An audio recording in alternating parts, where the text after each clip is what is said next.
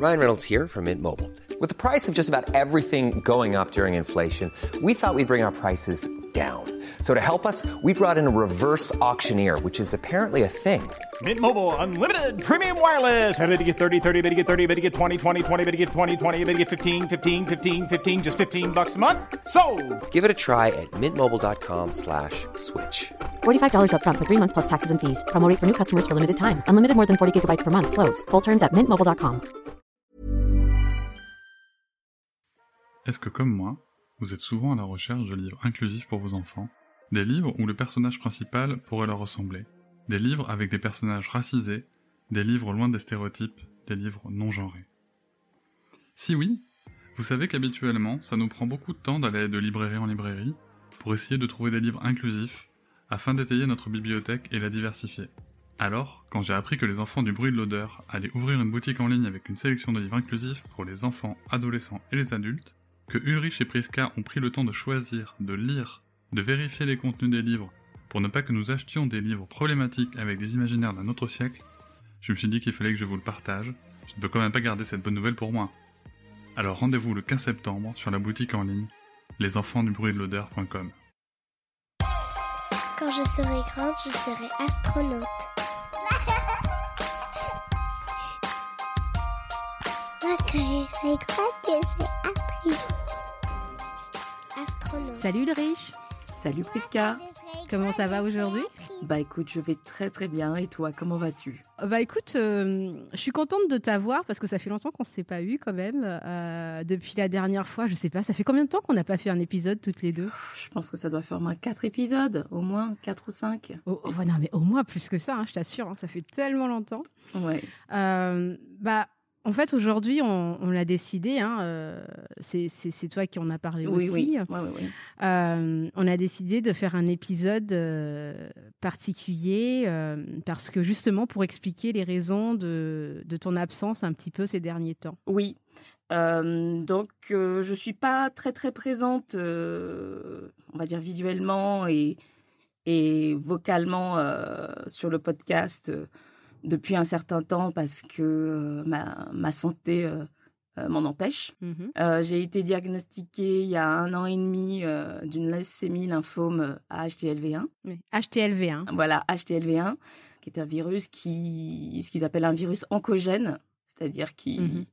qui, qui crée des mutations en fait génétiques et qui provoque des cancers. Mhm. Donc c'est la raison de, de ma présence peu importante euh, sur Bon, les après, tu- réseaux euh, Ouais, voilà. Et tout ça. T'as as toujours été présente euh, derrière, mais c'est vrai Oui. qu'on te voyait moins. bon, voilà, euh, c'est ça. voilà. C'est- pour ça qu'on nous posait souvent la question elle est où Ulrich? Elle est où Ulrich? Bah, Ulrich, elle, elle est, elle est là. Elle était Voilà, là. je, suis euh, en, je suis en arrière, je suis pas en premier plan parce que ma, ma santé euh, ne me permettait pas toujours.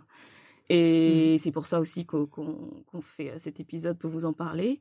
Et, euh, et je, je, je voulais en parler, pa- enfin, c'est, j'en parle pas pour, pour, comment vous dire, c'est pour mettre les choses au clair parce qu'avec avec vous, les, les abonnés, euh, et comme je dis, les amis des enfants et du bruit de l'odeur, on a toujours ouais, été avec dans les une, amis. voilà, avec nos amis. On a toujours été dans une optique euh, safe, euh, authentique, vraie avec, avec vous. Donc, on- on- enfin, moi, j'estimais que c'était important d'en parler Mhm. Ouais. pour pas qu'il y ait de de de, De quiproquo. quiproquo, voilà, c'est ça. Et puis j'en parle aussi parce que en ce moment, euh, j'entends beaucoup partout euh, parler de l'allaitement. Et moi, ma maladie, elle est liée à l'allaitement dans la mesure où euh, ce virus que j'ai, l'HTLV1, est un virus qui se transmet par allaitement. Mm. Donc, je tiens tout de suite à dire que je ne suis pas en train de fustiger l'allaitement. Mm. C'est quelque chose de formidable. Je suis, je suis tout à fait. Moi, j'ai allaité mes enfants. Oui. Mais je pars du principe que, étant donné qu'on est fortement incité à allaiter, Mhm. même dans le milieu médical, il faudrait que ce soit fait de manière éclairée, Mhm. que les mamans sachent euh, ce qu'il y a en fait derrière l'allaitement. C'est quelque chose de formidable. On part tous, enfin, les, les mamans qui allaitent vont dans une, euh, le font dans une optique de bien-être et de santé pour leurs enfants. Mais malheureusement, euh, moi je parle de mon cas, et je pense que c'est le cas de beaucoup de mamans comme toi, Oui, oui. parce qu'on en a parlé. Mhm. Euh, à aucun moment, on ne m'a parlé de ce virus et à aucun moment on ne m'a dépisté. Oui. Non, mais ça, c'est super important que tu le dises parce que c'est vrai que, enfin, moi, la première, hein, j'ai allaité mes deux filles. Euh, euh, c'était parfois compliqué dans ma tête de savoir j'allais, j'allais pas, les raisons pour lesquelles, euh, pour lesquelles j'ai allaité mes deux filles. Mais en même temps, euh, tu vois, je, je suis pas sûre, en fait, vu notre expérience, vu ce, qui, ce que tu as aujourd'hui. Euh, je suis pas sûre que j'aurais été si sereine en ayant toutes les informations, on va dire, euh, en, en, tête, en ayant pleine connaissance de toutes ces informations.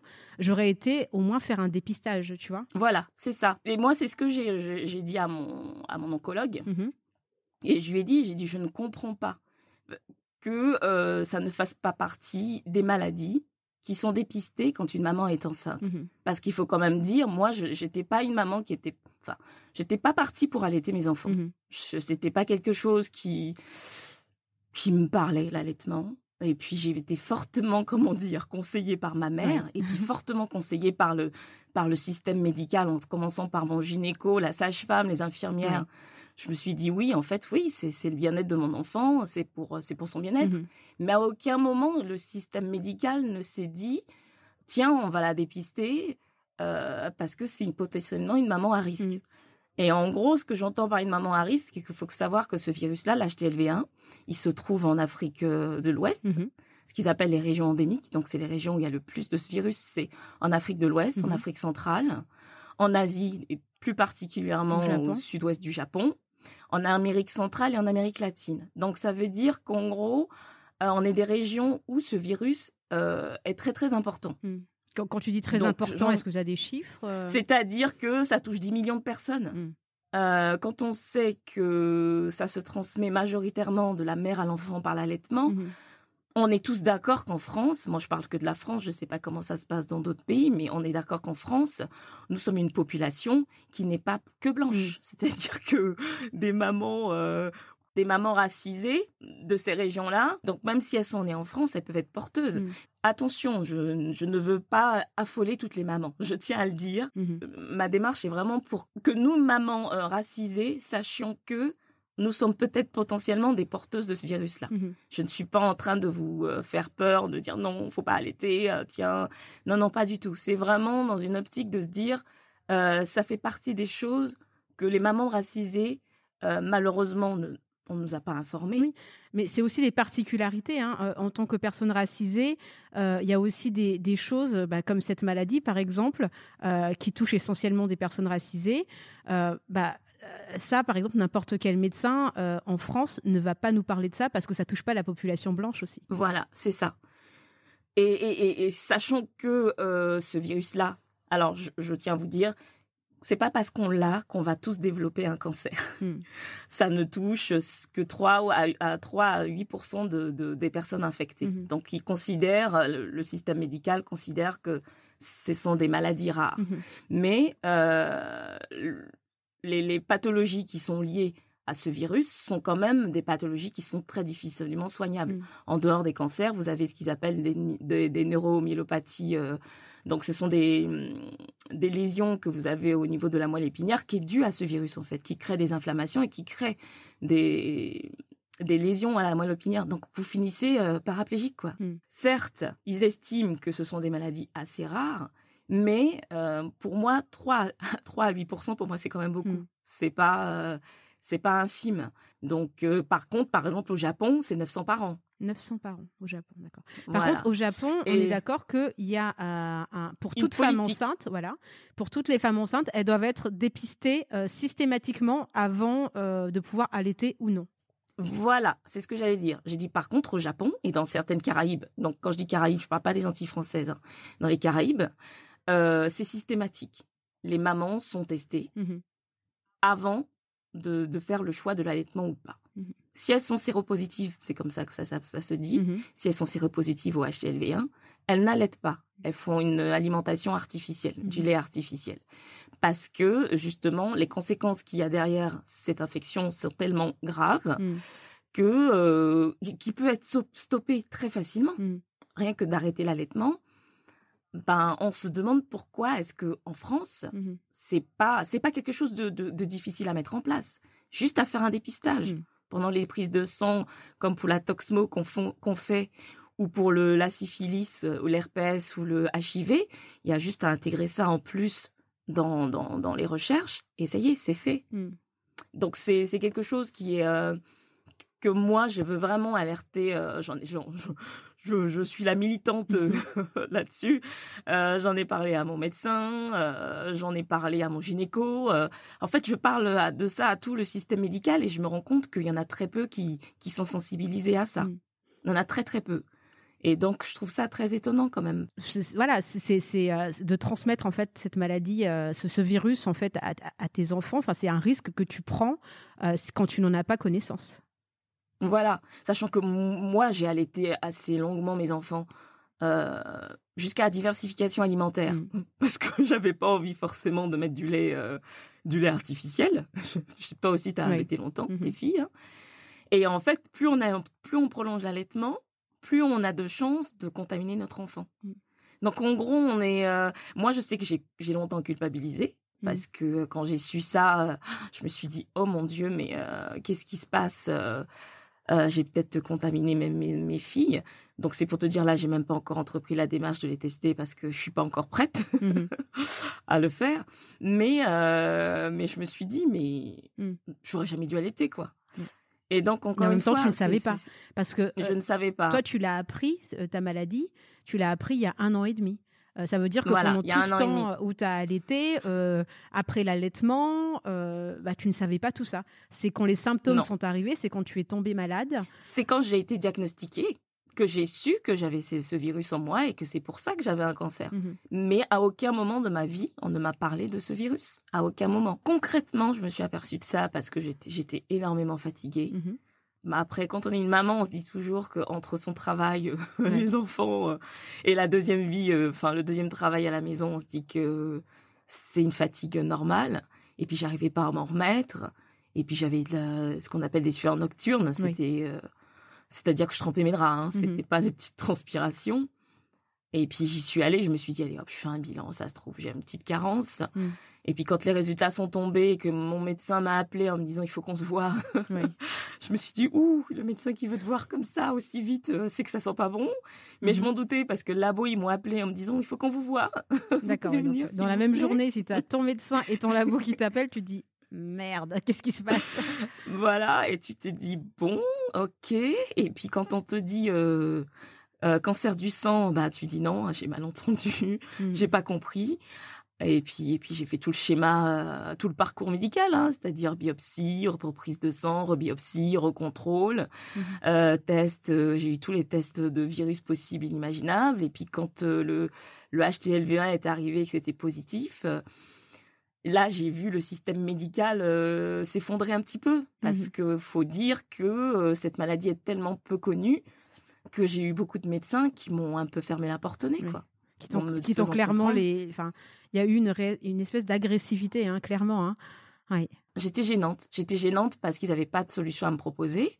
Mm. Et c'était, euh, c'était, euh, c'est ce que je disais. Je dis, je peux comprendre que ce soit une maladie que vous ne sachiez pas gérer, mais il y a de l'humain derrière, quoi. C'est-à-dire que moi, j'ai besoin d'avoir des réponses claires et j'ai pas forcément envie de me faire aboyer dessus. Mhm. Et c'était, euh, et c'était déstabilisant parce qu'il a fallu que je tape du poing, il a fallu que je me fasse entendre pour dire, bah, vous y arrivez pas, mais il faut essayer, quoi.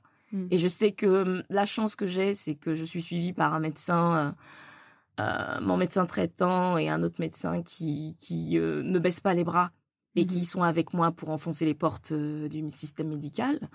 Mais c'est très difficile d'être d'être confronté à une maladie rare parce qu'en Mm. gros, on se bat contre sa maladie et on se bat en fait contre le système médical. Des choses qu'on ne devrait pas faire. Donc c'est très, euh, c'est ça qui est très rageant, c'est de devoir se battre contre le système médical Mm. et d'être toujours en attente, euh, en attente de courir après eux, alors que, comme je dis, j'ai pas qu'une grippe quoi. j'ai pas la grippe. Quand tu vois le nombre d'appels que tu dois faire, le nombre de, messages que tu dois envoyer, euh, et que parfois on te dit bah non mais je sais pas. Euh, je- et encore Voilà. quand, quand on te répond je sais pas encore. Encore, je sais pas. Voilà. Parfois, euh, enfin c'est même pas le cas en fait. Non, non, non. Parfois, j'ai même pas de réponse. Mhm. Et la, la- la dernière en date, euh, que la dernière anecdote, pour moi, c'est devenu tellement courant que j'appelle ça des anecdotes. Mm. C'est que je devais avoir un rendez-vous, le, le médecin qui m'appelle la veille en me disant non mais je vais pas pouvoir. hein. parce que franchement, c'est au-delà de mes compétences. Surtout que le rendez-vous a été placé des plusieurs mois à l'avance. Voilà, si ça fait trois mois que le rendez-vous il est calé, euh, la veille pour le lendemain, sachant que moi à chaque fois, comme je dois me déplacer, je dois aller à Paris, je dois aller, euh, c'est ça, ça, la- niveau logistique, euh, c'est compliqué. Il faut que mon Mm. mari pose des jours, euh, et donc en gros, je lui dis oui, je peux comprendre, mais vous avez attendu la veille pour le lendemain pour vous dire non, au, fi- au final, je vais pas Finalement, vous voir ouais, le lendemain, quoi. Donc c'est très compliqué et puis et puis comme moi je suis un, j'ai un sale caractère ça s'entend pas ça se voit pas mais je sais pas que j'ai un sale caractère c'est que je suis tenace Voilà, On va dire plutôt on, ça. on peut dire que tu es loin d'avoir un sale caractère quand même. mais je suis tenace Mm. Et je suis tenace et moi je veux des réponses je veux des solutions et donc euh, je je lâche pas l'affaire donc je leur cours après On va dire que tu es très cartésienne. Je, je ne je, Voilà. je dirais pas que tu as un sale caractère, mais tu es quelqu'un de très cartésien et euh, tu es une personne qui a besoin de réponses, oui, c'est sûr. Et, et c'est Voilà, ce qui est tout à fait normal en fait hein, en même temps. Euh, Enfin, après, il y a des gens qui vont s'effondrer. Euh, toi, je sais que tu as besoin en fait qu'on t'explique et que, que tu comprennes. voilà mais le truc c'est que moi j'ai un espèce de contrôle absolu sur moi Mhm. sur ma vie qui a toujours été le cas hein. c'est c'est une manière pour moi de gérer mes angoisses hein. c'est de, de pouvoir contrôler tout ce, tout ce qui tout ce qui m'arrive Mhm. et de de- d'être malade comme ça du jour au lendemain alors que j'ai toujours essayé d'avoir une hygiène de vie euh, Ouais, tu étais la grande sportive, elle me faisait courir voilà 10 km la fille. non, mais c'est- combien, euh, combien de fois par semaine tu courais 10 km je courais quatre fois par semaine Oh là là. Tu, vou- tu voulais Et je même faire pour pouvoir- voilà, le triathlon le triathlon. et tout ça c'est arrivé pendant ce moment-là Ouais. et donc pour moi c'était tellement incompréhensible parce que c'était pas c'était pas possible pour moi et en fait c'est quelque chose qui est très difficile à à, à, à- à gérer sur le moment Mhm. parce qu'on se dit mais non c'est pas possible ils se sont trompés Mhm. Et puis après, au force de faire des examens, des examens. Et après, j'ai angoissé pour mes filles. Après, l'angoisse pour moi, ça a été pour mes filles. Euh, Mm. Grosse discussion euh, maritale avec mon mari. euh, on les fait tester, on les fait pas tester. Ouais. Un coup oui, un coup non. Mais, mais jusqu'à présent, hein. Jusqu'à présent, c'est toujours la question. C'est on les fait tester, on les fait pas tester. oui, non, oui, non. C'est tellement fluctuant. Mhm. Et mais bon, c'est c'est comme ça. Donc pour le moment, on n'est pas encore fixé. il y a des moments où on est pour, il y a des moments où on est contre. C'est surtout mon mari qui est contre Mhm. Euh, parce qu'il a peur. En fait, il a peur du résultat. Mhm. Moi, toujours dans mon idée de contrôle et d'anticipation, ben moi j'ai envie de savoir. Ouais. Au début, je voulais pas, mais maintenant je veux Mhm. parce que je veux savoir si, euh, si pour leur futur, euh, comment ça peut s'envisager. Parce que en dehors du fait que ça peut créer des cancers ou des, des- des problèmes neurologiques dus Mhm. à des lésions de la moelle épinière, euh, ça crée d'autres maladies. hein. C'est-à-dire que vous pouvez avoir des uveites, c'est-à-dire des inflammations de l'œil, Mhm. vous pouvez avoir des problèmes de peau, vous pouvez avoir des problèmes de muscles, euh, d'où même des inflammations dans d'autres- organes. Par exemple, moi j'ai eu une uvéite Mhm. il y a 10 ans. Et en gros, euh, j'ai failli perdre la vue de mon Mhm. œil gauche. Ça peut créer un décollement de Mhm. rétine. C'était le premier signe. hein. Voilà, ça a été le premier signe en fait de, de mon infection HTLV1. Et donc du coup, moi j'ai envie de savoir parce que je me dis pour leur parcours plus tard, même les problèmes de santé, ben on saura qu'avec ce virus-là, ben, il y a possibilité que telle ou telle maladie soit liée. Hmm. Personnellement, moi on m'a déjà proposé de faire des face à ma maladie vu que c'est tellement rare, on m'a on m'a déjà demandé de de participer à des études Oui. auxquelles j'avais dit oui au début en pensant justement à toutes les personnes euh, Mm. qui étaient atteintes comme moi. euh, je me suis dit pour faire avancer la recherche. Et puis pour mes filles aussi, Mhm. hein, c'est un peu égoïste, mais pour mes filles. Et au final, j'avais changé d'avis à un moment parce que j'avais l'impression d'être juste un, un cobaye, quoi, sur pattes. J'arrivais pour les biopsies, j'avais même pas comme, j'étais même pas rentrée, qu'on me faisait signer des papiers pour dire que j'étais d'accord pour que je donne un petit bout de ma peau, euh, ou un petit bout de mon ganglion, ou un petit bout de je sais pas quoi, là. Mhm. Et a un moment, j'ai dit stop. J'ai dit bah non, non, non, non. On voit le médecin, on discute et après on verra si je suis d'accord ou pas pour Mhm. donner mes... une partie de moi. Ouais, À chaque rendez-vous, il fallait que tu donnes une partie de toi, en fait. C'était ça. Voilà. Et donc en gros, je me suis dit bah non, on arrête là, stop. Je veux, je veux bien euh, faire partie de de l'étude, je veux bien faire avancer la science, mais en Mais il y a l'humain euh, suis aussi. pas- Voilà, il y a l'humain. Et j'avais plus l'impression d'être euh, d'être euh, l'objet de toutes les attentions pour, pour pouvoir prélever des trucs sur moi. Mais j'étais pas l'objet de toutes les attentions pour savoir si euh, psychologiquement comment je comment j'allais quoi et comment je gérais euh, je gérais ma maladie. Donc c'était euh, c'est très compliqué. Mais je tiens à dire que je suis quand même positive.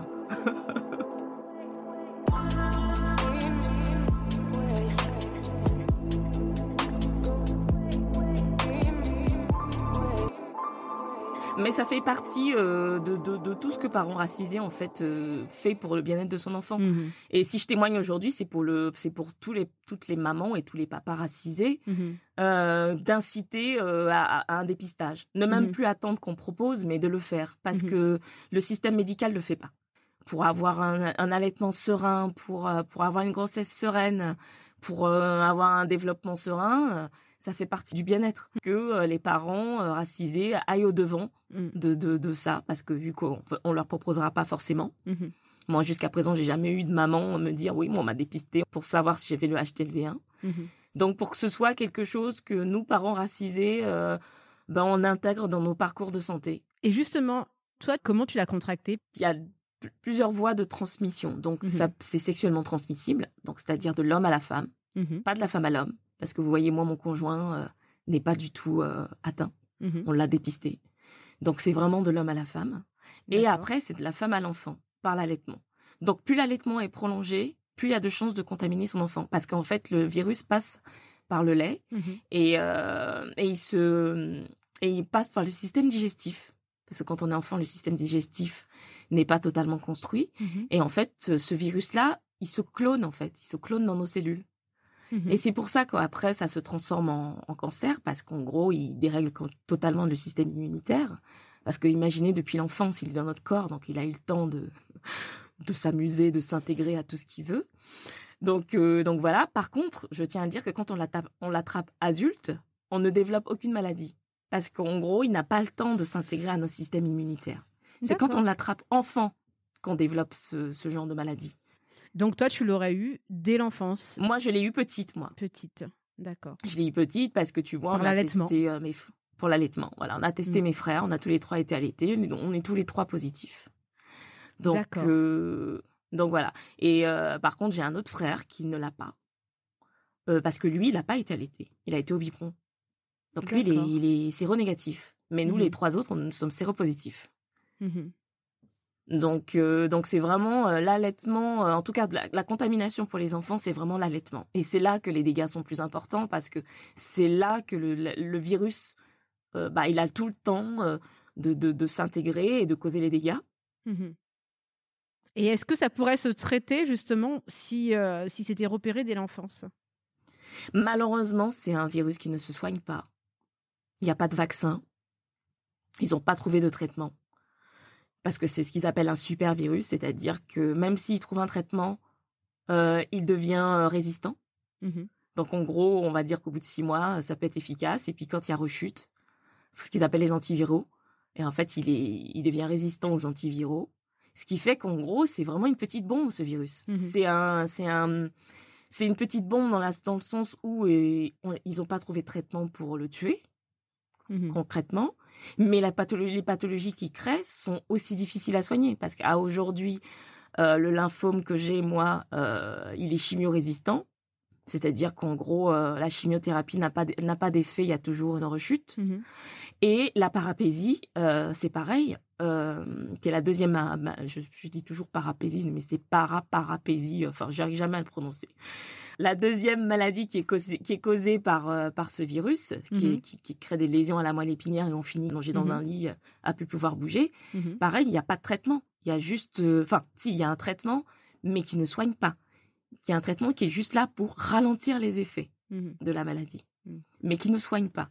Donc en fait, ce virus, euh, certes, comme ils estiment que 3 à 8% c'est pas un chiffre important, mais Mm. les conséquences derrière, les pathologies, elles sont, euh, elles sont lourdes, Très elles lourdes. sont lourdes et, et très difficiles à soigner. Mm. Donc à aujourd'hui, euh, moi, moi, je quand, quand, je- quand je vais à mes rendez-vous. euh, j'en parle toujours à mon médecin et je lui dis, je lui dis faites, faites des, des, des courriers, faites des réunions, envoyez des courriers aux gynécologues, envoyez des courriers aux sages-femmes. Il faut vraiment sensibiliser, sensibiliser le corps médical à, à ce virus parce que Mm. euh, c'est c'est vraiment, c'est tellement facile en plus de l'arrêter. On arrête l'allaitement et à la limite, si on voit que le conjoint est séropositif, bah rapport euh, avec euh, préservatif et puis après, Mhm. si vous voulez un enfant, bah pas d'allaitement. Il y a toujours un moyen de stopper. Parce Mhm. qu'à l'âge adulte, l'avoir le virus ne crée aucune maladie. Mais l'avoir enfant, euh, en grandissant, les conséquences sont quand même très graves, quoi.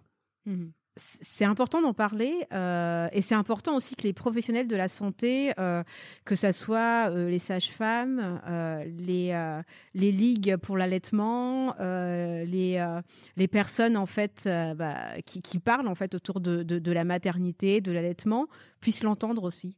Euh, parce que tu sais que j'en ai parlé déjà. Hein, j'ai avant qu'on en parle toutes les deux, avant qu'on se dise qu'on va faire cet épisode, j'ai essayé de parler autour de moi à des personnes qui euh, bah, qui faisaient des choses en disant bah, vous connaissez cette maladie, euh, mmh, mmh. c'est une maladie quand même grave qui qui a des conséquences très lourdes et, ah et elle se mmh. transmet par l'allaitement. Et, et tout de suite en fait tu te rends compte que bah les personnes vont se, vont se bloquer, ils vont dire oui mais attends parce que si je parle de ça, euh, là c'est tout de suite c'est du genre t'es contre l'allaitement. Et en fait, c'est pas ça. C'est un droit de savoir aussi les, les risques qu'on peut encourir. Même si c'est que 3% de la population mondiale, euh, c'est juste de se dire, bah, OK, tu veux allaiter, il n'y a aucun problème, mais euh, ce serait bien de, de faire un, un, test. Et euh, c'est pas parce qu'on est euh, on, milite pour quelque chose que ça veut dire qu'on doit occulter en fait tout ce qu'il y a autour. Et je sais que c'est pas facile. Et, euh, c'est pour ça que c'est important vraiment bah, de prévenir, euh, de sensibiliser et de, demander à faire des tests. C'est pas grand chose. C'est ça en fait. C'est juste un test, un mm. test sanguin, sachant que quand on est enceinte, on en fait des tests. Hein. Mm. La Toxmo tous les mois, euh, je l'ai eu, hein, la prise de sang. Donc c'est facile à dépister, c'est juste ça. Et, comme dit Priska, c'est vraiment pas, on n'est pas là pour euh, pour fustiger l'allaitement. Au contraire, on sait mm. tous que l'allaitement a quelque chose de bénéfique.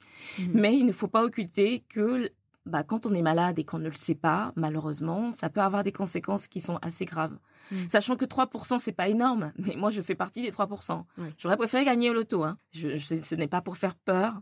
Ce n'est pas pour que toutes les mamans qui, vont écouter cet épisode soient en panique. Mm-hmm. C'est juste pour que vous sachiez que c'est quelque chose qui existe, pour que vous en parliez autour de vous.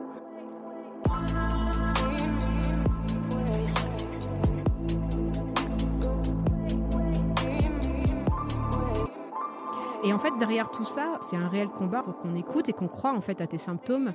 Derrière tout ça mm. se cache aussi le syndrome méditerranéen. Hein. Oui, euh, c'est ça. Réellement, euh, ton médecin a été effrayé quand il a vu tes derniers tests, tes résultats. Voilà, c'est ça, comme tu dis. Et ça faisait des mois que tu l'alertais que ça allait pas. Et euh, mm, comme il mm. était assez loin en plus, bah, du coup, il, croyait que tu, tu exagérais, quoi. Que j'exagérais, en mm-hmm. fait, c'est ça. C'est que moi, ma difficulté que j'ai, c'est hors de question que ce soit écrit sur mon visage malade. Mmh. Mmh. Donc je, je, je, fais attention, euh, je, je, fais tout pour euh, parce que voilà pour ma pour mes filles, moi j'ai voilà j'ai j'ai envie qu'elles aient une maman euh, comme elles ont toujours connu avant, mmh. dynamique. Et, et, et, moi, c'est hors de question que je m'apitoie parce que c'est dans mon caractère. Comme je ne suis pas dans un état larmoyant devant eux, quand je leur dis, écoutez, ça va vraiment pas, mais non, mais non. Et quand mes résultats arrivent, ah, ok. Euh, limite, mais en panique. en panique. Mmh mais pourquoi vous bah, Attendez, attendez, attendez. On va mettre les choses au clair. Ça fait trois mois que je vous dis quelque chose qui ne va pas, que c'est pas comme d'habitude.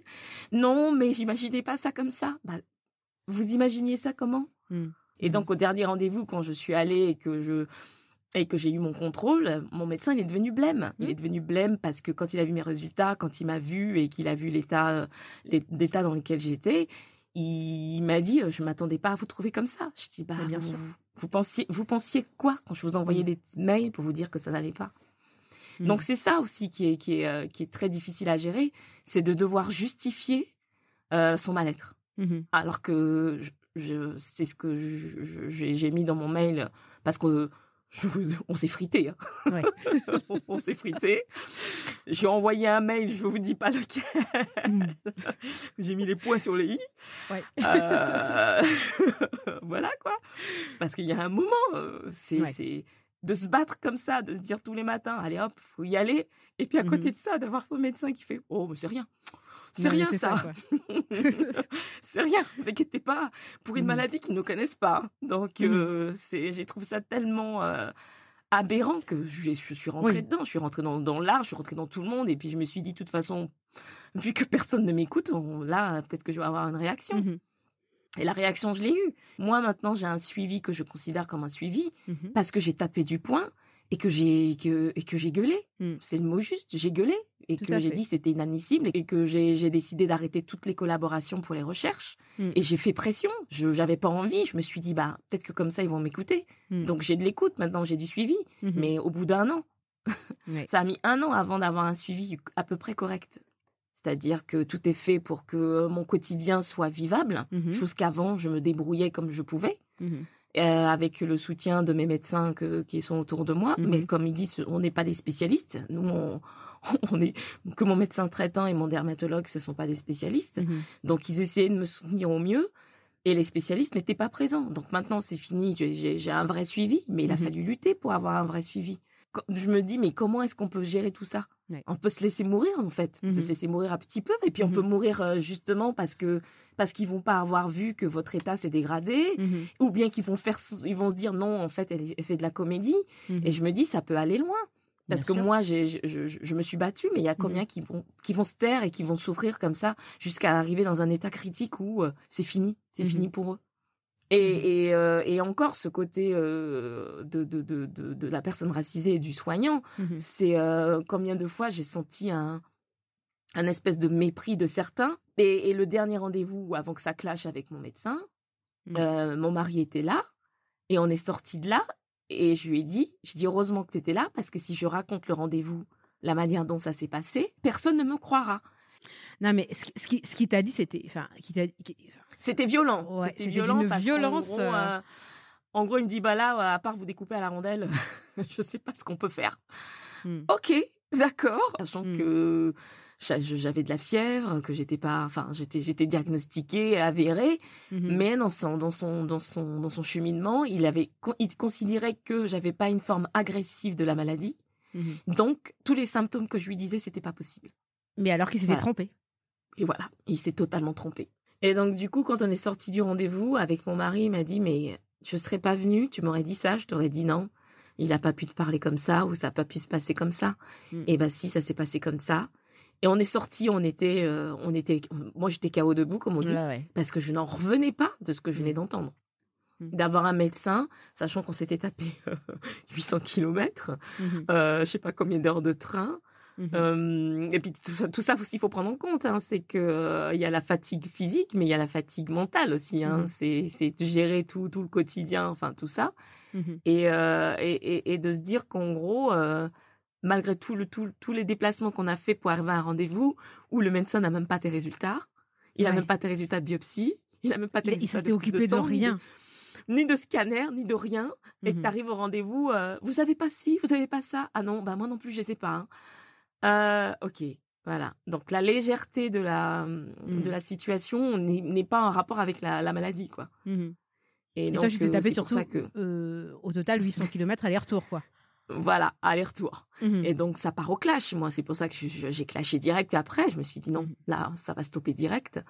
Mais euh, mais tout le monde n'a pas la force de de, de de de faire ça. Et puis tout le monde n'est pas en capacité de se dire ben je vais je vais essayer d'aller voir ailleurs et puis je vais je vais lui rentrer dedans quoi. Mhm.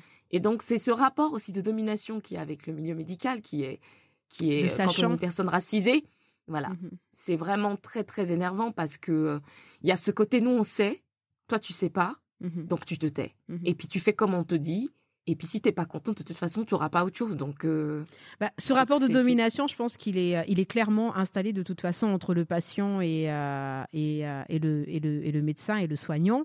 Mais quand tu es une personne racisée, il y a en plus, comme, comme on disait, en fait, enfin, tu es, un sous-patient, on va dire carrément. quoi. voilà, t'es pas un patient, enfin t'es un patient qui vient après, quoi. Parce que Mm. de toute façon, t'en fais trop, Mhm. t'en fais trop. T'exagères. c'est- voilà, c'est exagère. Donc au final, euh, tu veux juste attirer l'attention. Mhm. Mais non, non, non. Donc c'est pour ça que maintenant mon suivi est, est, est- comment dire, est un vrai suivi Mhm. parce que maintenant j'ai des médecins compétents. j'ai une ribambelle de médecins. Mhm. mais, euh, mais au moins, c'est un vrai suivi. Et puis, euh, je, je, je vois que, mon... que maintenant, je suis écoutée, mais ça a été très long. Euh, que que il y a de la réactivité à chaque à chaque fois que j'envoie un mail ou que j'appelle Mhm. et euh, chose que tout- tout- chose que j'avais pas avant et pour mon, mon bien-être c'est quand même quelque chose d'important parce que ça fait ça en moi à lutter quoi Mhm. je, je me consacre à autre chose. Ma, ma lutte se consacre à autre chose, plus à être en, en- en affrontement euh, direct avec le corps médical. Bah oui. Et c'est quand même quelque chose qui, euh, auquel on ne s'attend pas. Moi, je m'attendais pas à avoir autant de résistance et à devoir euh, me battre autant Mm. avec le système médical.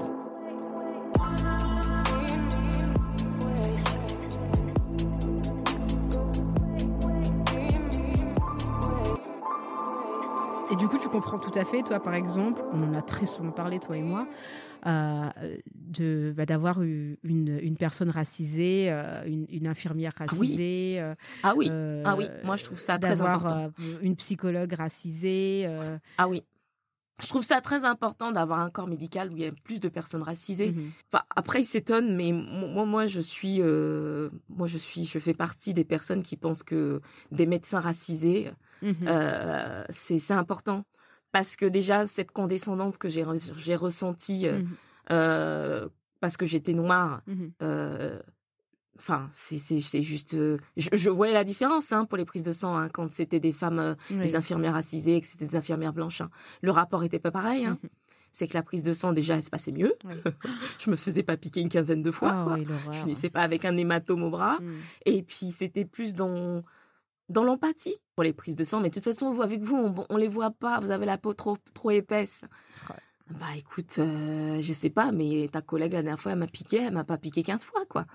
C'est c'est c'est tout ça. C'est c'est toutes ces réflexions. Euh, que c'est plus possible. Mm. Tu ressors de là, tu t'es tellement fait piquer que t'as plus un bras. Sachant que moi, comme j'ai fait souvent des prises de sang, je au schiza- j'ai j'ai les veines qui se sclérosent Mhm. donc ça devient encore plus compliqué. Mais euh, ça devient de la boucherie, quoi. La dernière Mhm. fois, j'ai dit, bon, stop là, hein, parce que moi, je sais pas, c'est pas possible. Mais non, mais et là, elle me sort, non, mais avec les peaux noires, vous avez la peau trop épaisse. hein. On voit pas vos veines, en plus, elles sont trop fines et roulent. et là, je l'ai regardé, je dis, bah, enfin, j'ai dit, ça n'a rien à voir avec les peaux noires. Je dis, votre collègue, elle me pique très bien. Je dis, vous, ça, ça, ça va pas. Je dis, donc, euh, c'est, c'est, c'est pas une question de peau noire. C'est que vous savez pas piquer, c'est tout. Et donc, du coup, c'est, moi, je suis devenue, euh, en fait, je pense tellement à tous ceux qui n'ont pas la force de parler Mhm. que maintenant, je, je, je leur rentre Tu parles pour tout le monde. tellement marre. Je parle pour tout le monde parce que j'en ai tellement marre d'être des petites réflexions comme ça, allez, envoyées par derrière. Et puis, Mhm. euh, et puis tu dis qu'au début, tu dis rien, mais à- au final, tu dis, bah non, non, non, tous les jours, euh, quand tu es confronté à ça, quand tu es malade, pardon, mais c'est bon, quoi, surveillez votre langage. surveillez votre langage. Au final, elles étaient odieuses, les infirmières. Mhm. Il y a un monsieur qui était là pour se faire faire un myélogramme. Oui. Un myélogramme, c'est une ponction de la moelle épinière, Mhm. mais euh, qui se fait euh, sans anesthésie. Donc, euh, imaginez ce que ça peut être en termes d'angoisse et de douleur. Mhm. Et ça faisait des heures qu'on attendait. Donc, le monsieur, il en avait marre, donc il l'a fait entendre. Ben, ils ont du mal, ils ont eu du mal à lui faire le myélogramme. Tout ce qu'elle a trouvé à dire, elle a dit, c'est bien fait pour lui. Tu te rends compte? Dans la douleur du, maître- du, du, du monsieur, elle a rien à trouver de mieux qu'à dire, c'est bien fait pour lui. Bien fait pour lui. Et puis moi, de voir ce pauvre monsieur qui souffrait comme ça Mm. et qu'elle a rien trouvé de mieux à dire que C'était bien fait pour tant lui. pis pour lui. J'ai envie de dire, mais t'es soignant ou t'es pas soignant? Non, puisque et en plus les personnes qui y vont, c'est pas pour rien en fait. Tu vas pas pour un mal de gorge quoi, tu vois. C'est quand même des, des, des pathologies lourdes. Voilà, c'est ce que j'allais dire. C'est que moi, dans le service où je vais, c'est le service des, ce qu'ils appellent euh, euh, le service au risque. C'est-à-dire que tous ceux qui ont eu des greffes, qui vont Mhm. avoir des greffes, ou qui ont des cancers comme moi. Mhm. Donc tu te dis, euh, l'empathie, elle est où là, euh, madame? Mhm. Parce que les gens que tu as en face de toi, ils ont quand même des grosses, euh, des grosses pathologies, quoi. Mhm. Donc, il est où l'empathie? Je peux comprendre peut-être qu'elle soit débordée, tout ce que tu veux. Mhm. Mais c'est une personne, c'est une personne en face, c'est un être humain qui est malade, qui a ses peurs, qui a ses angoisses, et à qui on, on- on parle comme si c'était ben, un moins que rien, quoi. Et moi, moi, je fais partie de ceux qui pensent qu'un système médical avec plus de personnes racisées, c'est important. Oui. Parce qu'il y a du racisme dans le système médical. Et, et, et, et ça, c'est une réalité du, du milieu médical, vraiment. Mm. Parce que là, on, on va encore dire, oui, vous vous victimisez, machin. Non, non, c'est une réalité. Ouais. Parce Non, que mais- je le et puis, et puis les gens qui te disent que que, que, que- que on se victimise, c'est toujours des personnes en fait qui savent même pas de quoi on parle. Donc euh, Voilà. C'est ça. Euh, avant de dire aux autres, vous vous victimisez, bon, moi je suis pour qu'on fasse des études. Et en plus de ça, dénoncer le racisme quelque part n'est jamais une position confortable. Et en général, Non. tu te retrouves toujours euh, avec le risque d'avoir bah, toutes les personnes non racisées ou une majorité qui se trouve dans la pièce euh, se liguer contre toi. Donc, euh, si c'est Mm. pour se victimiser, depuis le temps qu'on connaît le système, euh, en fait, on fermerait notre bouche et on, on- on ne dirait absolument rien. Mais euh, le fait de, de- dénoncer un acte raciste ou ne serait-ce que juste employer le mot racisme euh, face à des personnes euh, non racisées, oh là là là là là là, c'est c'est le gros mot à, à pas dire quoi déjà. Donc euh, oui, non, il faut arrêter avec ce côté se victimiser pour couper toute conversation en fait. Voilà, c'est ça. Au final, la, la médecine, c'est comme, on revient, c'est comme le système éducatif. Ouais. C'est du- c'est du racisme systémique. hein. Donc, euh, c'est euh, c'est important de s'écouter aussi. Dans la maladie, c'est important de s'écouter, même si le corps médical ne nous écoute pas. Mm. Et, euh, et moi, je sais que euh, grâce euh, au soutien de, de- de ma famille, de Mhm. toi et de quelques, quelques médecins compétents, et dont je tiens à dire que mon médecin traitant est racisé, Mhm. donc c'est peut-être pour ça aussi que j'ai un tel suivi. Mhm. C'est que c'est, je l'ai choisi pour ça aussi. Oui. Donc moi, ça me gêne pas de le dire. Moi, j'ai choisi mon médecin traitant parce qu'il est racisé, Mhm. parce que j'avais eu des déconvenus avec mes anciens médecins. Mhm. Donc j'ai fait tout l'annuaire Mhm. jusqu'à ce que j'en trouve un. Ouais, et puis tu te sens, tu te sens en confiance aussi. En fait, il n'y a pas le, voilà, il a ça. pas de préjugés euh, Non, normal- normalement. hein, Il n'y a pas de préjugés, Voilà. euh, euh, on va dire racistes derrière, quoi. Tu vois. Non. Et, Mm. et moi, à chaque fois, je pense, je pense à cette jeune fille qui est morte là, qui a Mm. appelé, euh, qui a appelé le 15. Et, et- et- enfin, pour moi, c'est criminel. C'est criminel de, de- parce qu'elle est morte cette jeune fille. Elle est morte parce qu'on l'a pas prise au sérieux. Et je me dis, mais il y a combien de per- de personnes racisées dans ce cas-là, tu vois?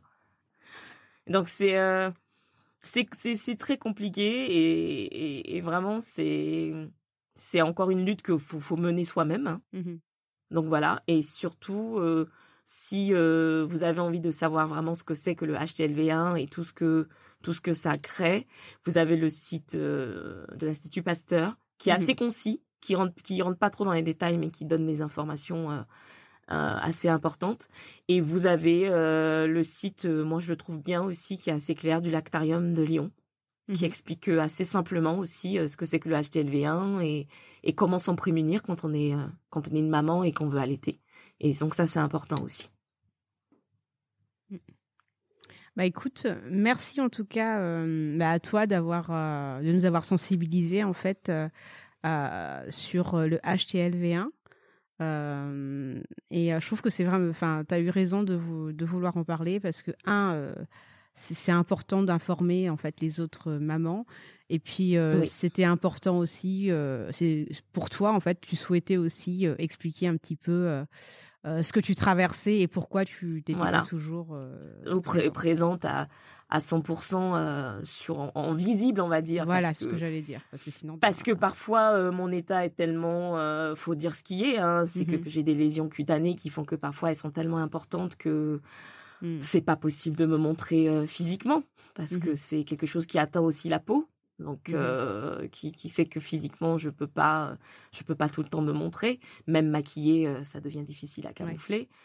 Et puis voilà nous on est dans une démarche de transparence et on enfin on voyait bien que ça commençait à soulever pas mal de questionnements aussi euh, derrière notre projet derrière mon implication et ton implication euh, dans les enfants du bruit et de l'odeur. Et on voulait vraiment pas euh, et donc on voulait mettre les choses au clair pour qu'on sache que c'est c'est quelque chose de ce qu'on traverse. Parce que toi aussi tu es là Mhm. en faut faut le Mhm. dire hein.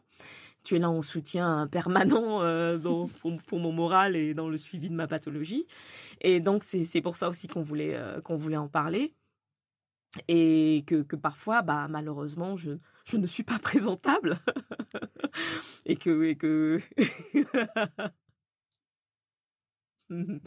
et que et que voilà et que parfois c'est c'est malheureusement il y a des moments où c'est tellement dur que Mhm. physiquement c'est pas c'est pas faisable mais euh, mais voilà c'est c'est ça n'empêche que je suis toujours euh, impliquée dans les enfants du bruit de l'odeur euh, autant le podcast que la librairie parce que c'est c'est parce que ça fait partie euh, de, de- du, du bien-être de nos enfants et, et ça fait en, en gros d'être malade. Je me dis en gros en fait quand t'es es, un parent racisé c'est et un enfant racisé en fait la maladie ça peut être encore quelque chose de tellement lourd. Mm. Et en fait à chaque fois je pense à tous ces parents et je me dis à tous ces enfants je me dis pff, franchement c'est Mm. c'est quelque chose qui va être encore, difficile la maladie à, à, à gérer et donc Mhm. euh, ça fait dans, dans le cheminement des enfants du l'odeur ça fait partie de, de ça aussi donc c'est pour ça que qu'aussi j'en j'en parle parce que Mhm. ça c'est c'est- ça fait partie de de, de nos de nos vies de nos projets de vie de nos parcours de vie et, Et des raisons aussi qui nous ont poussés euh, voilà, à, Mm. à- faire, à, à faire tout ça. à faire ça voilà donc euh, donc euh, même si je ne suis pas visible euh, euh, sachez que je suis là que- Elle est là, que je suis, euh, H24. Et donc, du coup, Priska a une part aussi euh, assez importante euh, parce que du coup, c'est elle qui est, qui est, qui est énormément visible euh, pour notre, dans, notre, dans notre duo. Et la visibilité, ça n'a pas forcément que du bon. Hein. Donc, euh, voilà. Donc, je tiens à dire que parfois, c'est pas évident pour elle à gérer. Donc, je la remercie de. de d'être d'être là pour ça non mais c'est vrai hein, c'est pas évident d'être exposé comme ça donc c'est c'est- et puis c'est pas on n'est pas un- on n'a pas un blog euh, ou un, un projet euh, qui, qui, qui ne porte pas à, comment dire, qui cristallise, on a, qui cristallise certaines, certaines réactions violentes. Donc s'exposer, c'est quelque chose qui est qui n'est pas anodin. Donc euh, donc donc voilà. donc faut faut le souligner aussi. Ah là là. Mais de toute façon, on, a prévu de, de faire un, Un live. live, parce que je pense que euh, pour éclaircir, parce que je pense qu'il y a pas mal de questions qui vont aboutir avec ce podcast, je Mhm. crois.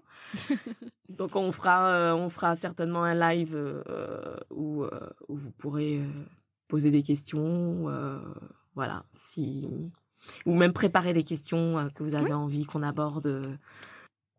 En, on reçoit toujours des messages, mais n'hésitez Ouais. pas à en envoyer. euh, donc voilà. Alors, n'hésitez pas à nous envoyer vos messages à les enfants du bruit et de l'odeur gmail.com. Voilà. Ou sinon, euh, Instagram, ouais, Facebook, oui. Ou Twitter. Twitter. Voilà. Surtout, non, mais il y a un truc qui est super important. Si vous voulez nous soutenir, allez sur iTunes. Oui. Partagez à tout le monde. Laissez-nous vos commentaires. Écrivez des trucs super sympas. Mettez-nous Sympa. 5 étoiles. Non, réellement, pour la visibilité, c'est super Oui, c'est important. important. 5 C'est important. étoiles. Celui Parce qui met pas final, 5 c'est- étoiles, là, je viens le voir. Personnellement. non. bon, bah écoute, hein, euh, on va terminer sur ces bonnes paroles. Oui. Euh, et 5 étoiles. Voilà. voilà. Sur ces bonnes paroles et 5 étoiles. Bon, bah écoute, je te dis à bientôt, Ulrich. Voilà. À bientôt. Et puis, euh, à bientôt, les amis. Si vous avez aimé notre podcast, n'hésitez pas, comme d'habitude, à nous mettre 5 petites étoiles, Cinq, ainsi cinq, que cinq. de partager autour de vous, que ça soit sur Twitter, Facebook, Et sur Instagram, on est encore sur Instagram. Et si vous avez des questions ou des commentaires, nous serons ravis d'échanger avec vous sur les enfants du bruit et de l'odeur, tout en attaché, gmail.com. À très bientôt, Ulrich. Moi, quand je serai grande, je serai actrice. When you make decisions for your company, you look for the no-brainers. If you have a lot of mailing to do, stamps.com is the ultimate no-brainer. Use the stamps.com mobile app to mail everything you need to keep your business running with up to 89% off USPS and UPS. Make the same no-brainer decision as over 1 million other businesses with stamps.com. Use code PROGRAM for a special offer. That's stamps.com, code PROGRAM.